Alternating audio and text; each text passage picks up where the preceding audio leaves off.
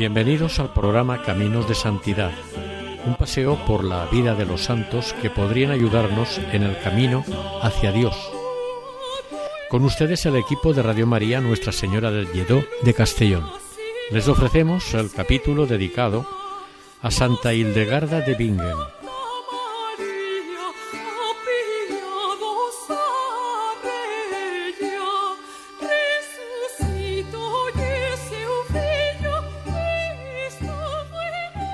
Santa Hildegarda nació el 16 de septiembre de 1098 en Bermenstein, un pueblo situado en la región que actualmente es conocida como Renania-Palatinado en Alemania. Murió el 17 de septiembre de 1179 en el monasterio de Ruppersberg, Bingen, también Alemania. Fue monja benedictina y abadesa mística, profetisa, médica, compositora y escritora. En la actualidad está considerada como una de las personalidades más fascinantes y multifacéticas del occidente europeo. Fue una de las mujeres más influyentes en la Baja Edad Media. Poseía una cultura fuera de lo común. Estuvo comprometida con la reforma de la Iglesia y fue una de las escritoras más prolíficas de su tiempo, aunque después fuese ignorada durante siglos, e incluso llegó a negársele la autoría de sus libros, porque era demasiado inteligente y genial para ser comprendida, además de por ser mujer. Hoy, providencialmente, su obra ha sido sacada a la luz. La principal fuente biográfica sobre la santa es la Vite Sancte Hildegardis, iniciada por Godofredo de San Disibodo en vida de la santa. Este falleció antes que ella. Fue continuada por Teodorico de Eignark en 1180 y 1190, quien incluyó párrafos enteros dictados a otros por la santa. Esta biografía ofrece tres puntos de vista, el de Godofredo, que la conoció y trabajó para ella, el de Teodorico, que no la conoció y la escribió por referencias y escritos de segunda mano, y por último escritos de la propia protagonista. También son fuentes importantes las cartas de Hildegarda, los prefacios autobiográficos de sus libros, los documentos monásticos y las actas del proceso de canonización. Hildegarda nació en el seno de una familia noble alemana acomodada. Fue la menor de los diez hijos de Hildeberg, de Bemerstein y Matilde, por lo cual fue considerada como el diezmo para Dios, según la mentalidad de aquella época. Por ello, desde su nacimiento fue reservada por sus padres para la vida religiosa, y en cuanto fue posible, por el 1112 entregada para su educación a Jutta de Spanheim, hija del conde Esteban de Spanheim, y noble como ella. Jutta la instruyó en el rezo del Salterio, en la lectura del latín, aunque no le enseñó a escribirlo, o cuando menos no demasiado bien.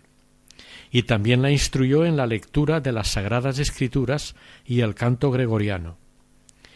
Hildegarda habla de Yuta como que era una mujer iletrada, opinión que no coincide con la de su biógrafo, quien se refiere a su gran inteligencia, sus conocimientos y su trabajo como maestra en la comunidad. La observación de Hildegarda puede muy bien referirse a que no tuvo educación escolar formal, asistiendo a las escuelas catedralicias, como tampoco la tuvo la propia Hildegarda. Pero la liturgia benedictina, las lecturas, los comentarios y sus enseñanzas indican que tuvo una muy buena formación proveniente de libros, seguramente de la biblioteca del convento, que era muy importante. Lo cierto es que Yuta formó a Hildegarda en todos los sentidos religioso, litúrgico, cultural y espiritual. Durante unos años alumna y maestra vivieron en el castillo de Spanheim. Cuando Hildegarda cumplió los catorce años, las dos, junto con otra niña se enclaustraron en el monasterio de Disibodenberg o montaña de San Disibodo. Este monasterio, que era masculino, las acogió en una casita contigua, bajo la dirección de Yuta. La ceremonia de clausura, solemne, tuvo lugar el 1 de noviembre de 1112. En 1114, la casa se fue transformando en un pequeño monasterio para que pudiera albergar a todas las vocaciones que iban llegando ante la fama de santidad de Yuta e Hildegarda. Ese mismo año, Hildegarda hizo su profesión religiosa bajo la regla de San Benito, continuando su formación monástica con Yuta, quien murió en 1136, con fama de santidad tras haber llevado una vida de mucha austeridad, ascesis, con ayunos y penitencias corporales. Hildegarda, a pesar de su juventud, fue elegida abadesa de manera unánime por la comunidad de monjas. Tuvo visiones desde muy niña, al parecer desde los seis años. Dijo ella misma al respecto Tuve la visión de una luz tal que mi alma tembló. Las visiones continuaron durante los años que estuvo bajo la instrucción de Yuta, quien se dio cuenta de ellas a pesar de que Hildegarda las mantenía en secreto. Durante las visiones estaba totalmente consciente, es decir, no perdía los sentidos ni sufría éxtasis. Ella las describió como una gran luz en la que se presentaban imágenes, formas y colores, además de una voz que le explicaba lo que veía y en algunos casos iba acompañada de música.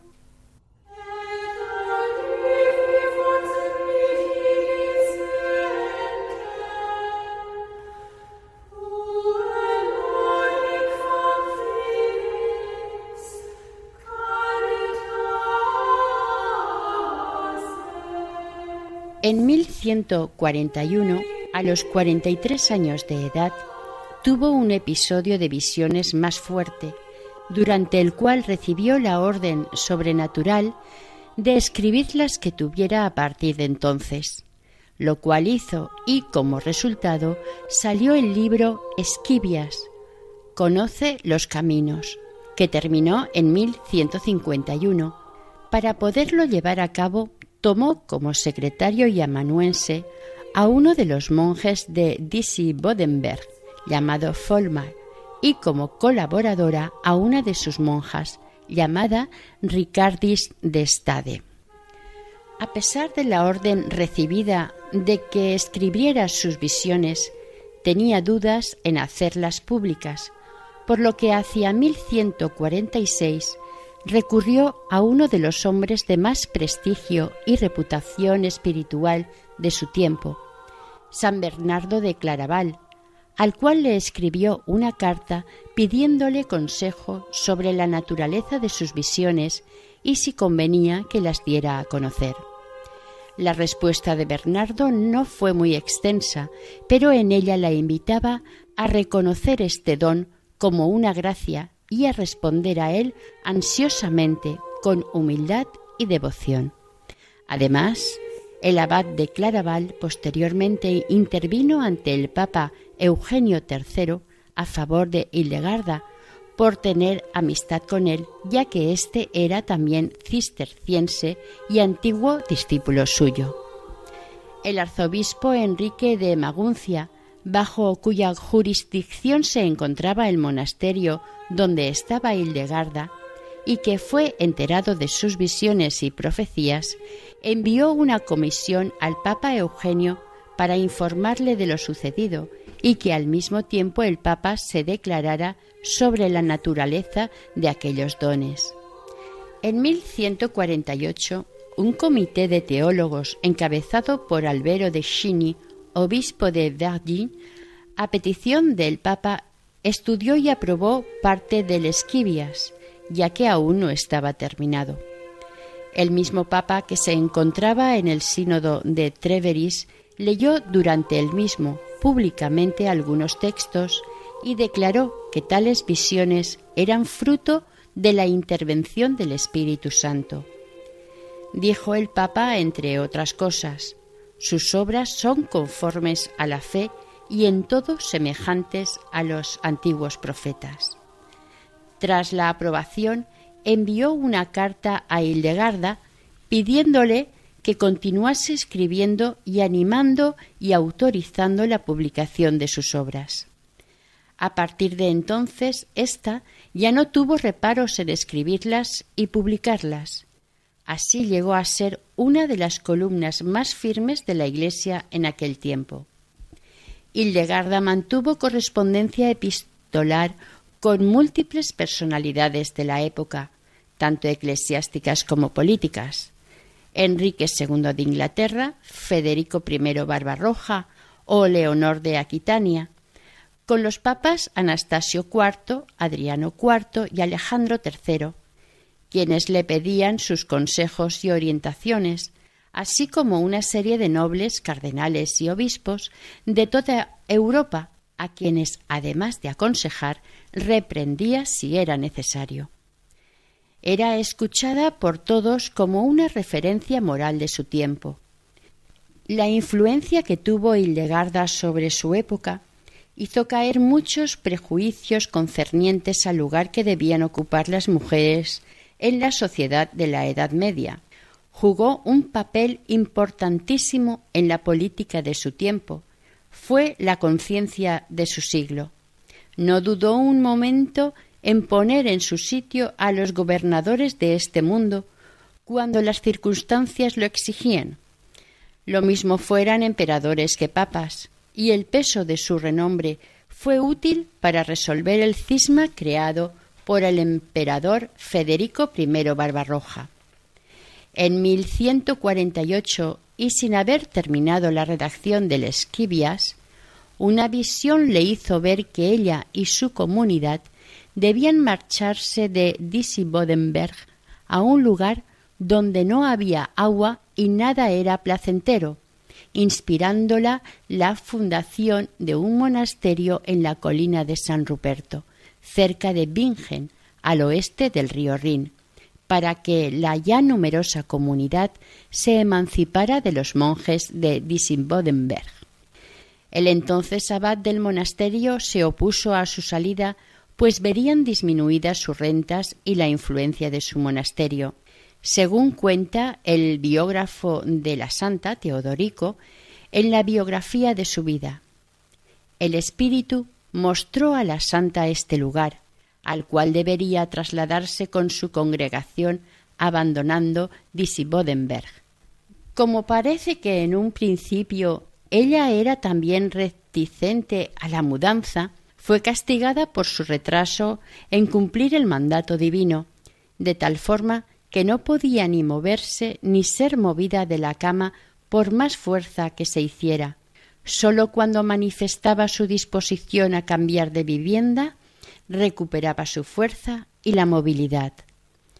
Con el traslado del convento, dio una autonomía financiera a su fundación, lo que fue acto de liberación y un ejemplo para las mujeres de su época, porque defendió con ardor el papel único de la mujer basándose en las escrituras.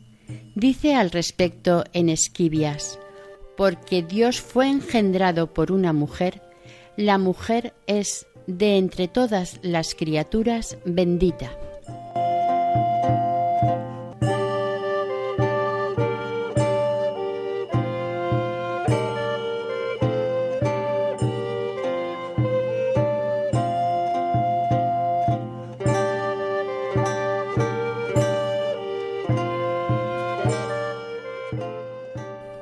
La marquesa Ricardis de Stade, madre de la monja del mismo nombre que le hacía de secretaria a Hildegarda, convenció a Enrique, arzobispo de Maguncia, para que autorizara la salida de las monjas de aquel monasterio y también la fundación del nuevo.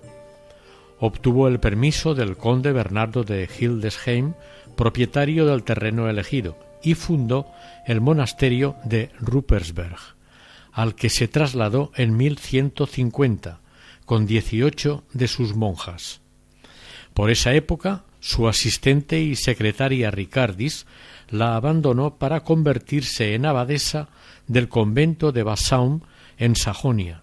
Esto le causó mucha tristeza e inconvenientes a Hildegarda, pero aunque de mala gana no tuvo más remedio que aceptarlo.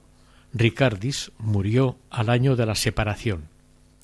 En 1152 el arzobispo Enrique de Maguncia bendijo y dedicó el altar mayor de la iglesia del convento a Santa María y a los apóstoles Felipe y Santiago, a San Ruperto y a San Martín, y consagró el nuevo monasterio, que siguió atrayendo numerosas vocaciones y visitantes. El monasterio de Ruppersberg permaneció como convento benedictino hasta 1215. A partir de entonces se instaló en él una comunidad de monjas cistercienses, quienes lo habitaron hasta 1632, fecha en la que los suecos incendiaron y destruyeron el convento durante la Guerra de los Treinta Años. Un año después del traslado del monasterio, la santa terminó en Esquivias. Por la década de los años 1150 comenzó su obra musical, de la que se conservan setenta y siete obras con letra y música, himnos, antífonas y responsorios, recopilados bajo el título de Sinfonía Armonie Celestium Revelationum, Sinfonía de la Armonía de Revelaciones Divinas, los cuales compuso para atender a las necesidades litúrgicas de su comunidad. También compuso un auto sacramental cantado, titulado Ordo Virtutum, compuesto de ochenta y dos melodías, en las que representa la lucha entre el alma, el demonio y las virtudes. Según algunas crónicas, también en 1150 inició el libro Liber Vitae Meritorum. En el monasterio las monjas realizaban trabajos de escritorio, es decir, lectura y copias de libros, pero también tareas de enfermería y hospedaje, así como atención de peregrinos.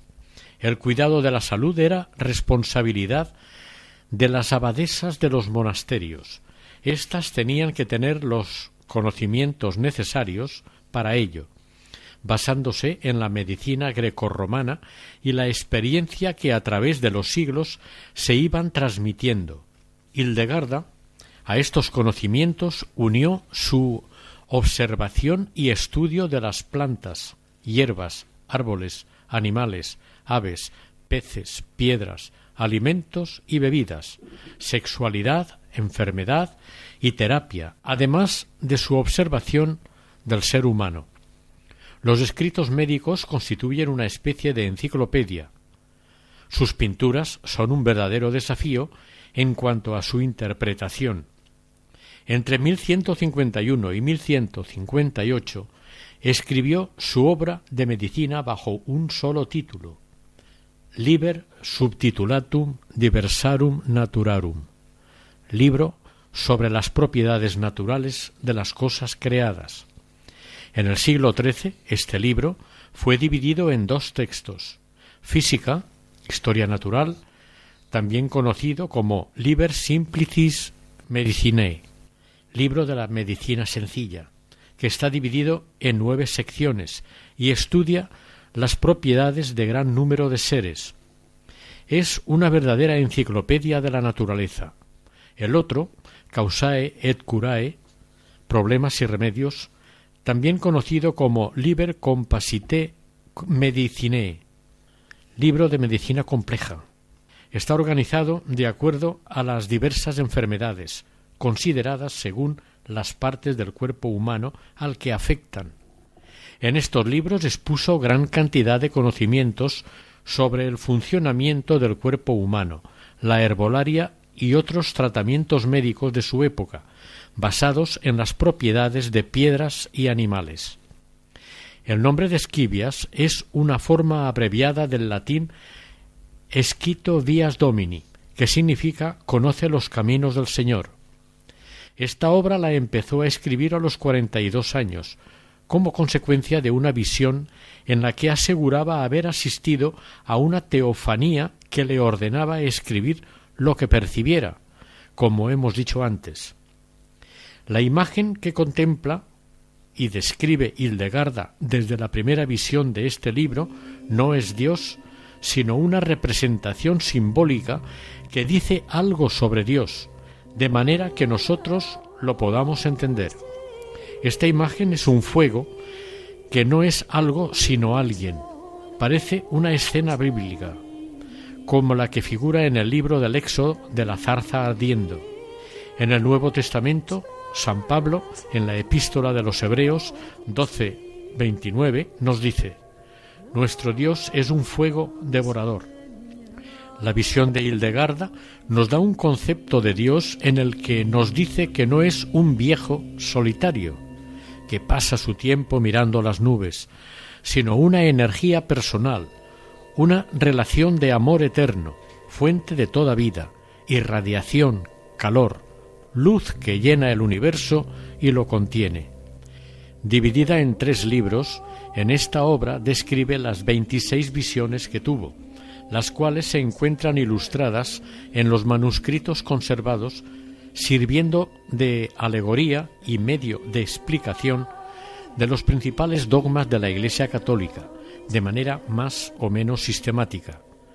Tras la descripción de cada visión cargada de un complicado simbolismo, la voz celestial pasa a explicar su significado.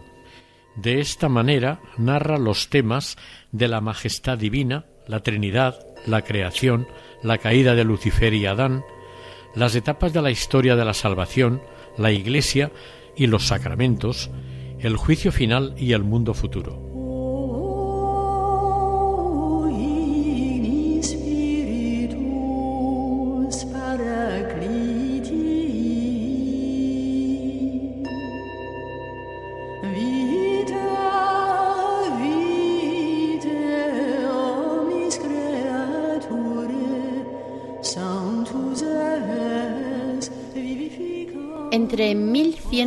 1158 y 1163 escribió la Liber Vitae Meritorum, el libro de los méritos de la vida.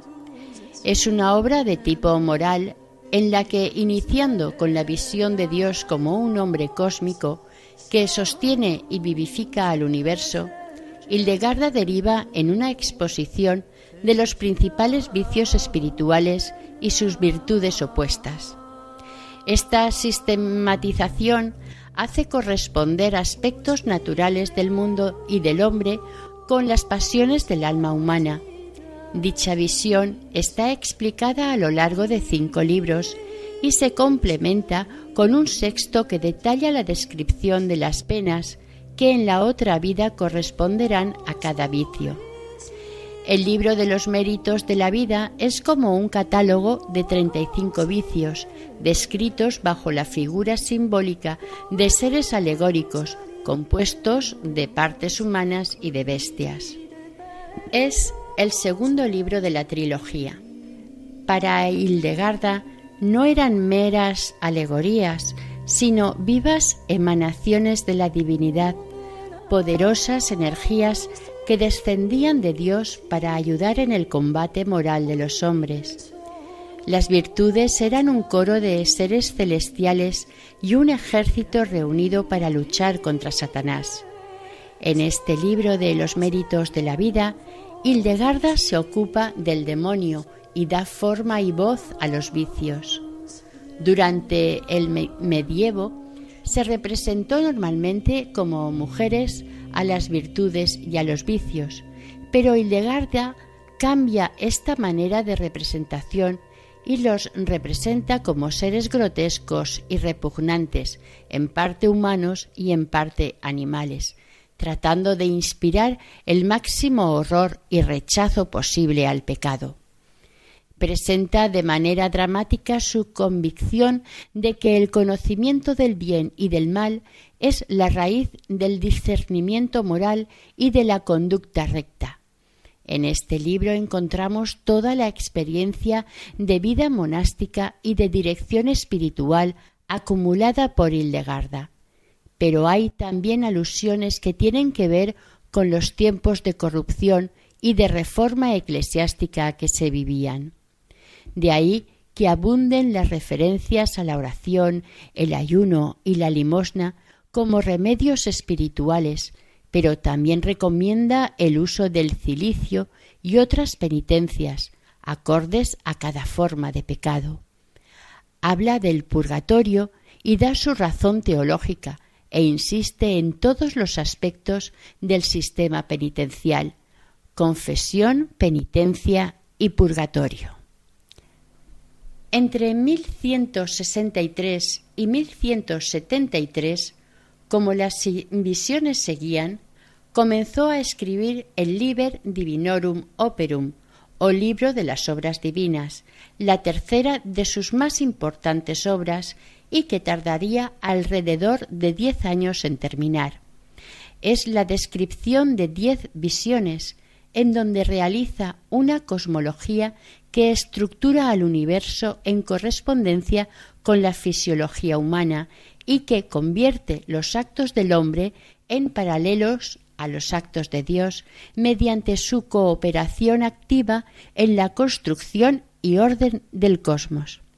Así pues, Esquivias, o Conoce los caminos del Señor, Liber Vitae Meritorum, o Libro de los méritos de la vida, y el Liber Divinorum Operum, o Libro de las obras divinas, son consideradas las obras teológicas más importantes de Hildegarda. Estos tres libros no tienen un fin terapéutico. Sin embargo, en estas obras se pueden descubrir una comprensión cristiana del hombre que debería ser la base de toda medicina y que es necesaria para comprender las obras de medicina atribuidas a Santa Hildegarda. La abadesa alternó la vida contemplativa y de escritora con la de predicación y fundación, en 1165, debido al gran aumento de vocaciones, fundó un segundo monasterio en Eibengen, que visitaba regularmente dos veces por semana, ya que estaba separado de Bingen por el Rin, ocasiones que aprovechaba también para curar incluso a los ciegos, aplicándoles agua del río. Sus escritos, sus cartas principalmente, aclaran e informan sobre acontecimientos de su época, principalmente de carácter religioso-político. Los conflictos entre la Iglesia y el Imperio, las ambiciones de expansión territorial de Federico Barbarroja, los estragos del cisma y de la guerra civil, el afán de cargos de los prelados contemporáneos, la amenaza de los cátaros, la Segunda Cruzada las crisis en la vida monástica con su consiguiente reforma y el nacimiento del movimiento de pobreza evangélica. Por otra parte, la comprensión de su obra requiere el conocimiento de la teología sacramental de la época, la emergente doctrina del purgatorio, la relación entre judíos y cristianos, la exégesis o interpretación bíblica.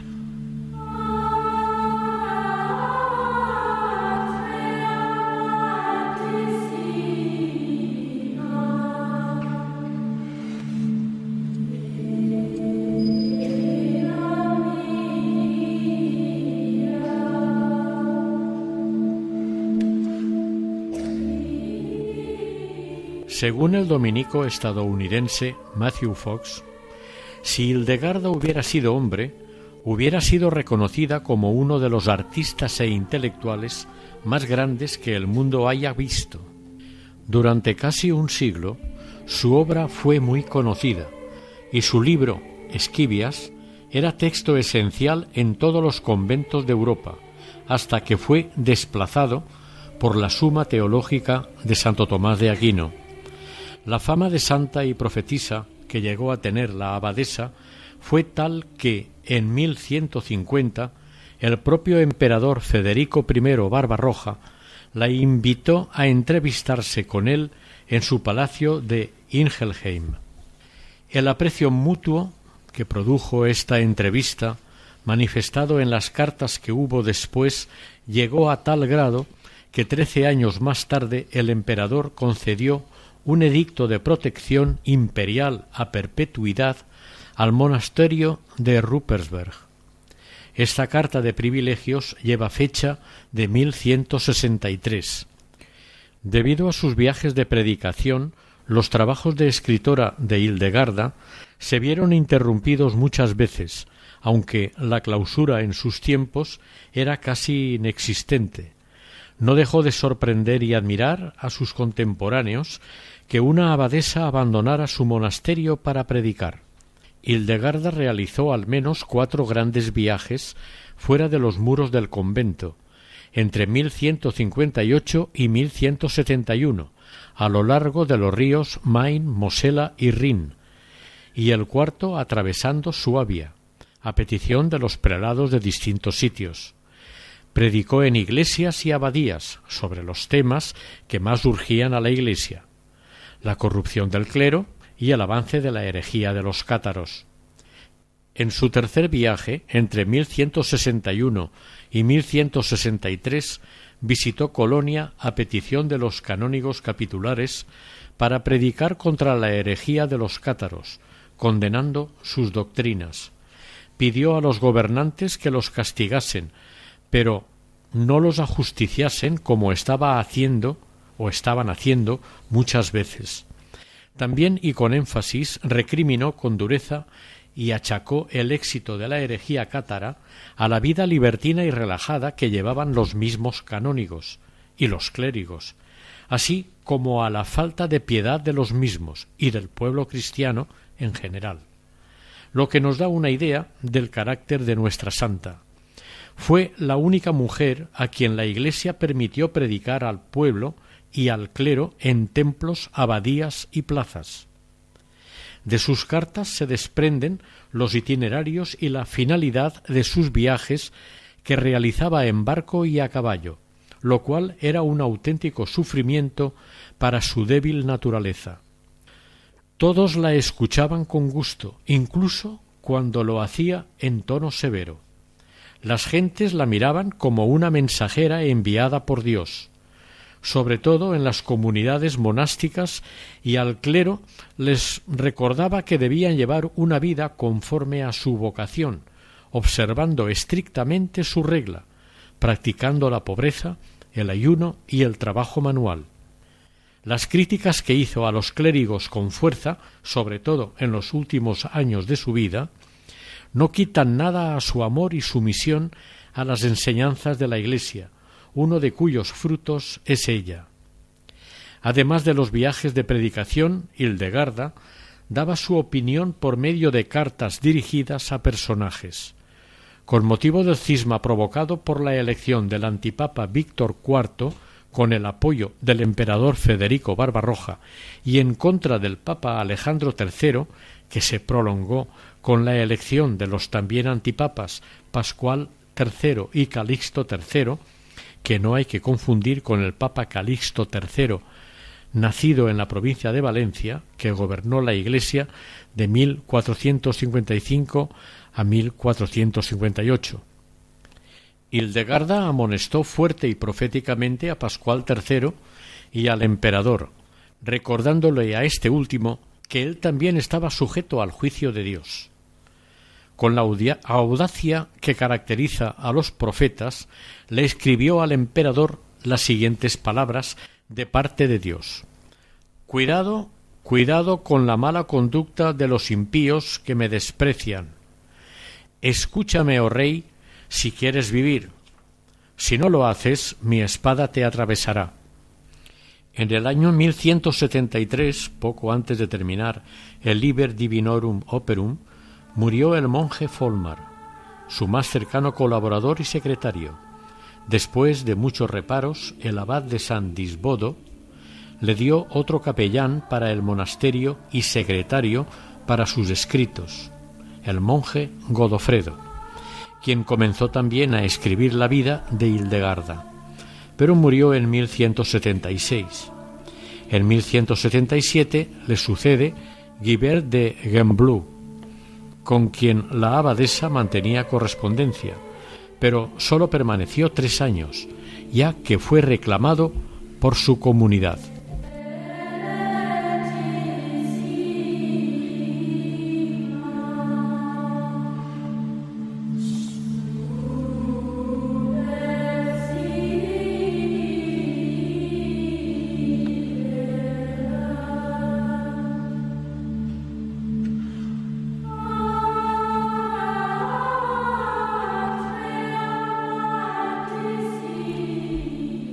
La última situación crítica a la que tuvo que enfrentarse Hildegarda tuvo lugar en 1178 cuando su comunidad dio sepultura en el cementerio del convento a un noble supuestamente excomulgado.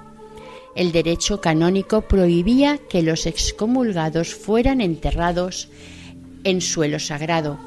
Por ello le pidieron a Hildegarda que exhumara el cadáver, a lo cual se negó e incluso hizo desaparecer cualquier rastro de enterramiento para que nadie pudiera buscarlo. Sostuvo que éste se había reconciliado con la Iglesia antes de morir. Las autoridades eclesiásticas de Maguncia, en ausencia del arzobispo, que estaba en Roma, pusieron en entredicho al monasterio, lo cual conllevó la prohibición del uso de las campanas, los instrumentos y los cantos en la vida y la liturgia del monasterio de Ruppersberg. Hildegarda se defendió escribiendo una carta de rico contenido doctrinal, donde recogía el significado teológico de la música. Cuando regresó el arzobispo en marzo de 1179, se presentaron testigos que apoyaban la versión de Hildegarda y fue levantado el entredicho. En dicha carta, tras declararse dispuesta a obedecer las medidas impuestas y partiendo de una cita del Salmo 150, Hildegarda explica que el canto es una manifestación del Espíritu Divino en el hombre que con ello recuerda vagamente la bienaventuranza de Adán en el paraíso quien participaba de la voz y el canto de los ángeles en alabanza a Dios. Los profetas, a quienes Dios les otorgaba una gracia extraordinaria, habían compuesto cantos y creado instrumentos entreviendo el pasado beatífico de la humanidad. De hecho, los instrumentos musicales, al ser tocados con los dedos, recordaban a Adán mismo creado por el dedo de Dios. La alabanza a Dios dentro de la Iglesia tiene su origen en el Espíritu Santo y es conforme a la armonía celeste.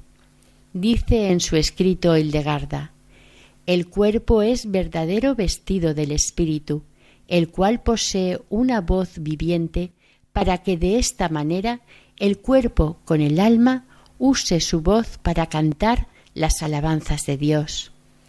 A los pocos meses de ser levantado el entredicho, el 17 de septiembre de 1179, a los 81 años de edad, murió la santa.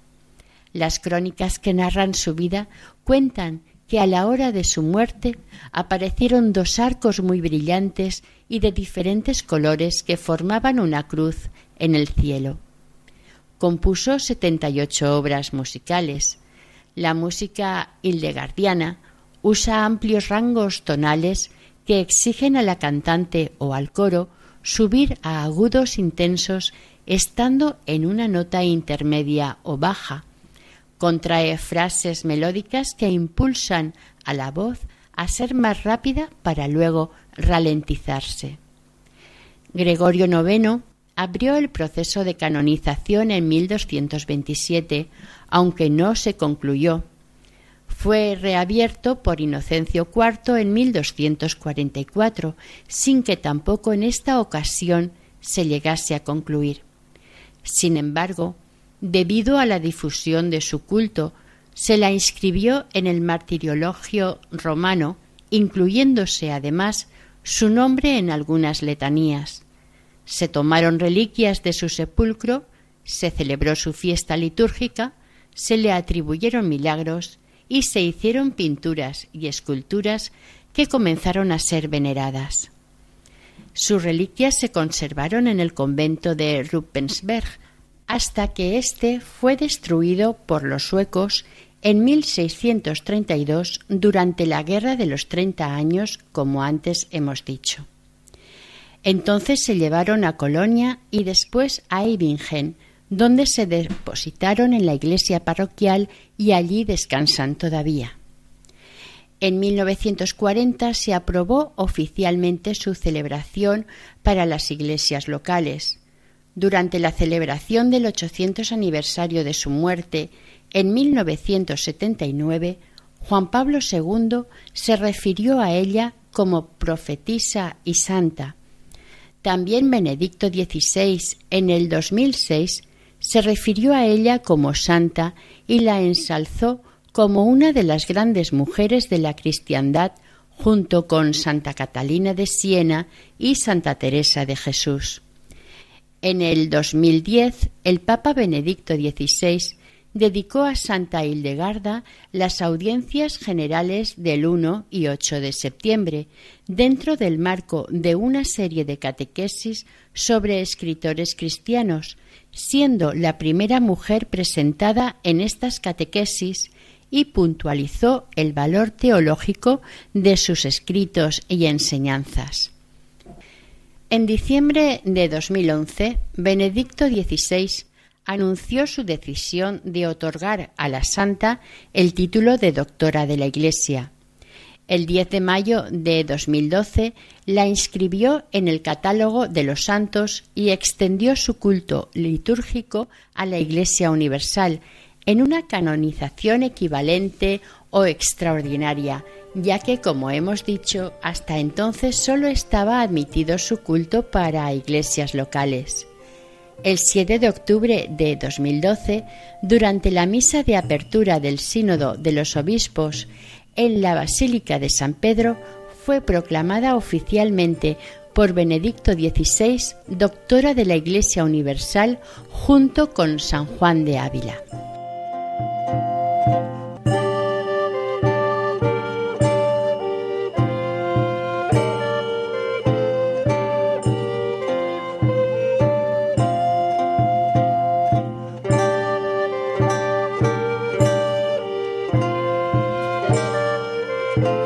Santa Hildegarda la representan con los atributos propios de una abadesa benedictina, báculo abacial y hábito benedictino con velo negro y blanco.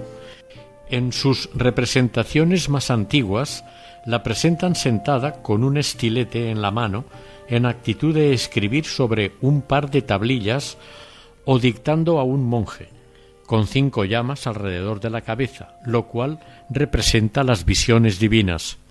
Más tarde se la empezó a representar con una pluma de ave, un pergamino o libro en la mano y algún instrumento musical.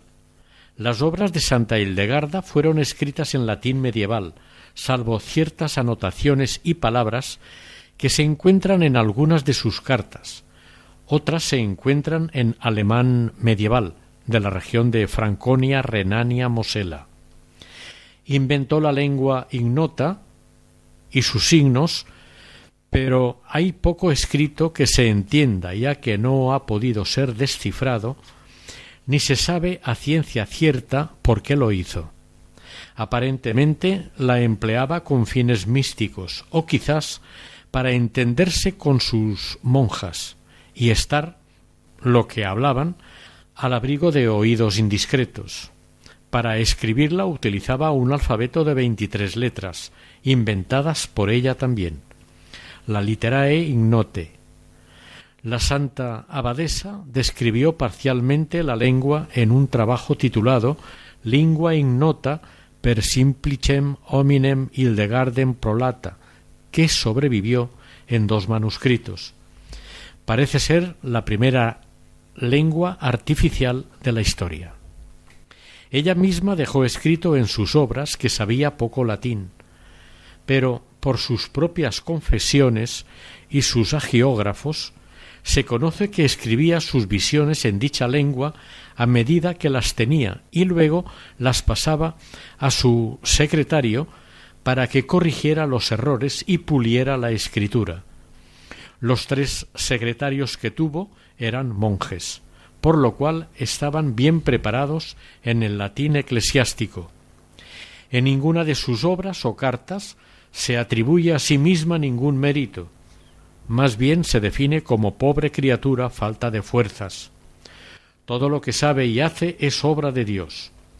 Las visiones, las revelaciones, las curaciones que realizó fueron sobrenaturales.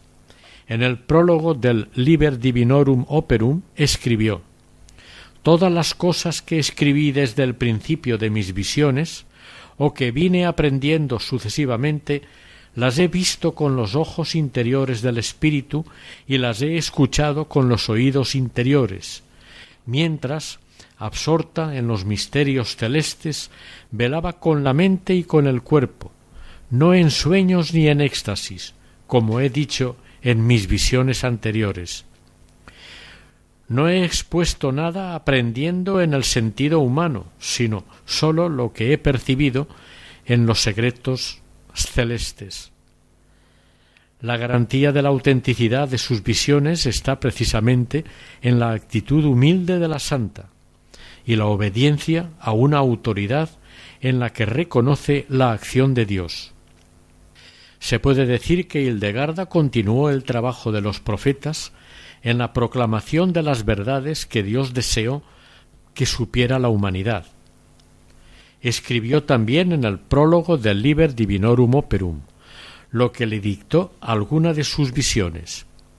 Escribe, pues, estas cosas, no según tu corazón, sino como lo quiere mi testimonio, de mí, que soy vida sin principio ni fin, ya que no son cosas imaginadas por ti, ni ningún otro hombre lo ha, lo ha imaginado, sino son como yo las he establecido antes del principio del mundo.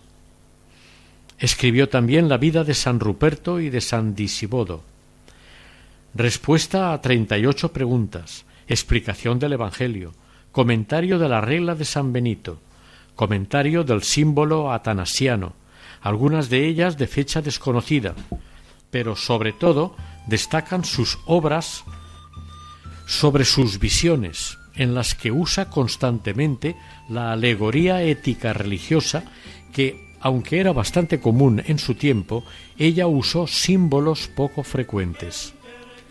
En su manera de escribir se vio influenciada por las Sagradas Escrituras en su versión de la Vulgata, especialmente los profetas y el Nuevo Testamento, destacando en este último la importancia que tuvieron en ella el Evangelio de San Juan y el Apocalipsis, ya que incluso en algunas narraciones autobiográficas incluidas en la Vita, llegó a comparar sus dones espirituales con las inspiraciones del evangelista Juan, incluso en el tono apocalíptico de las partes finales del Esquivias.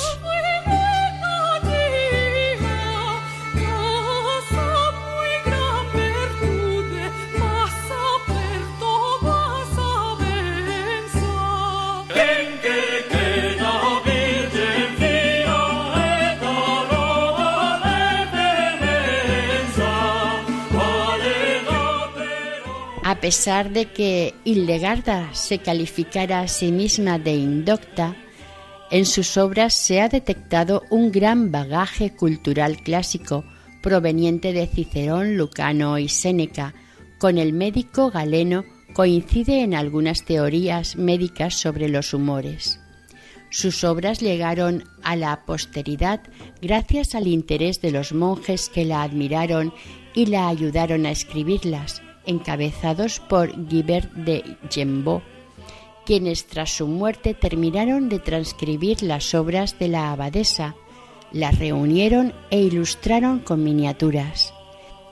Entre los manuscritos medievales más importantes que se han conservado, en donde se contienen las obras escritas y musicales de Santa Hildegarda, se encuentran el Códice de Westbaden, conocido en alemán como Riesenkodex, códice gigante, por su gran tamaño, 46 por 30 centímetros y 15 kilogramos de peso.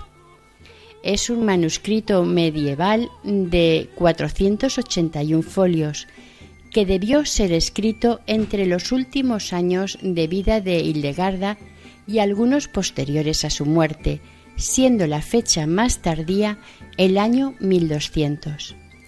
En un principio se custodiaba en Ruppersberg, pero su riqueza artística hace pensar a algunos investigadores que no fue creado allí ni en Eibengen. Contiene una versión de sus tres principales obras místicas, Esquivias, Liber Vitae Meritorum y Liber Divinorum Operum. También todas sus composiciones musicales, sus obras acerca de la lengua ignota, biografías, algunas cartas, homilías y la Vita, escrita por el monje Teodorico, por lo que es la fuente más completa e importante del trabajo de la monja medieval.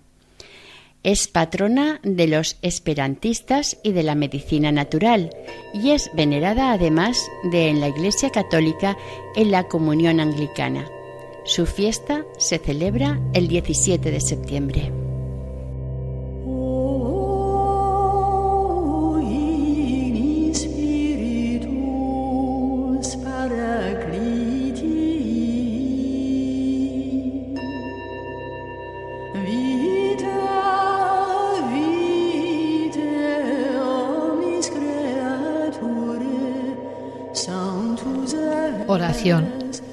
Gloriosa Santa Hildegarda, confiando en tu intercesión, sabemos que nuestras súplicas serán más agradables a Dios nuestro Señor si tú, que eres tan amada de Él, se las presentas.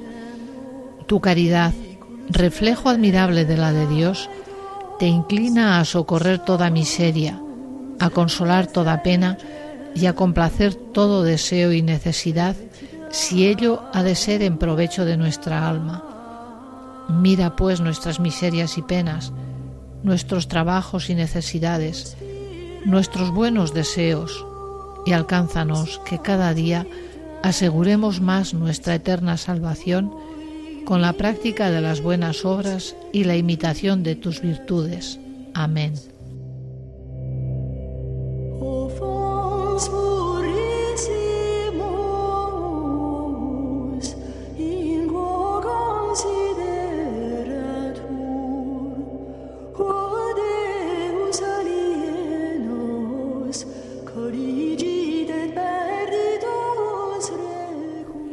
Queridos amigos de Radio María, el equipo de Radio María en Castellón, nos despedimos de todos ustedes hasta dentro de 15 días, esperando que la vida de Santa Hildegarda haya sido de su agrado y provecho. Al micrófono han estado Maite y Eustaquio, y en el apartado técnico Bernat. Que el Señor y la Virgen les bendigan.